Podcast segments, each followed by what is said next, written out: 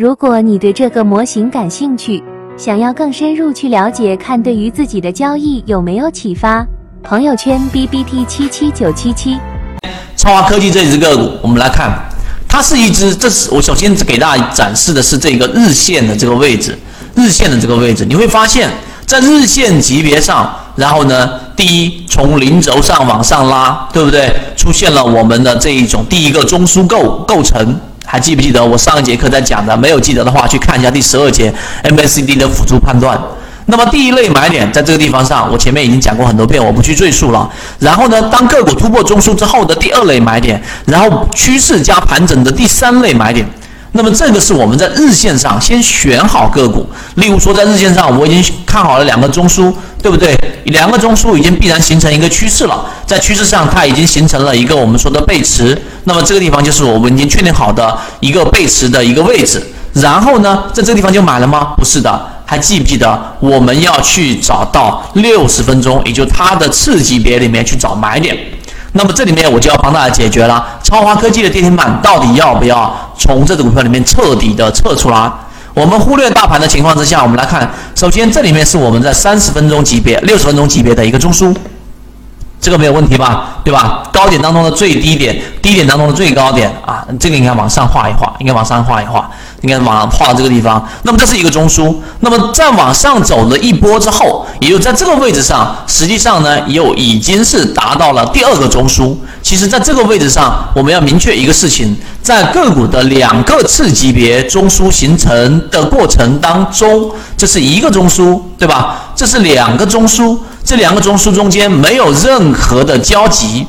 没有任何的交集，定义要非常清晰。中途当中闪现了一个低点，但依旧没有破掉前面一个中枢的上轨，它连一个我们说的中枢扩展都不是，就是没有从六十分钟扩展到了这个日线级别、周线级别，它就是一个标准的什么一个上涨的一个趋势。那趋势既然已经定位好了，那你为什么要在跌停板的股票？的这个位置卖股票呢，对不对？所以在那个前一个交易日的跌停板的情况之下，它往下打，它只不过是回到中枢附近，继续在走这个中枢的一个延伸而已。那么个股上依旧还是持股的，所以从七月二十四号我们的那一个低位的介入位置进去，到现在为止，它依旧是超华科技的一个持股范围。这个我觉得是这一节课里面大家要深刻去理解的，为什么超华科技还没有到要卖的位置，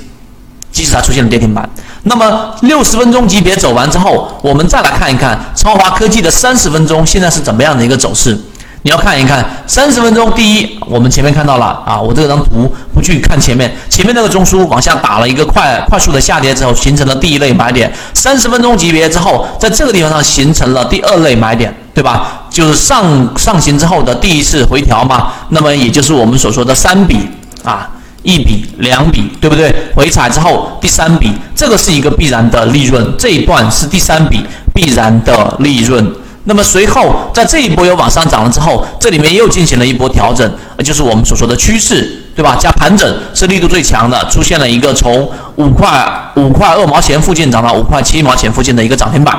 的一个空间。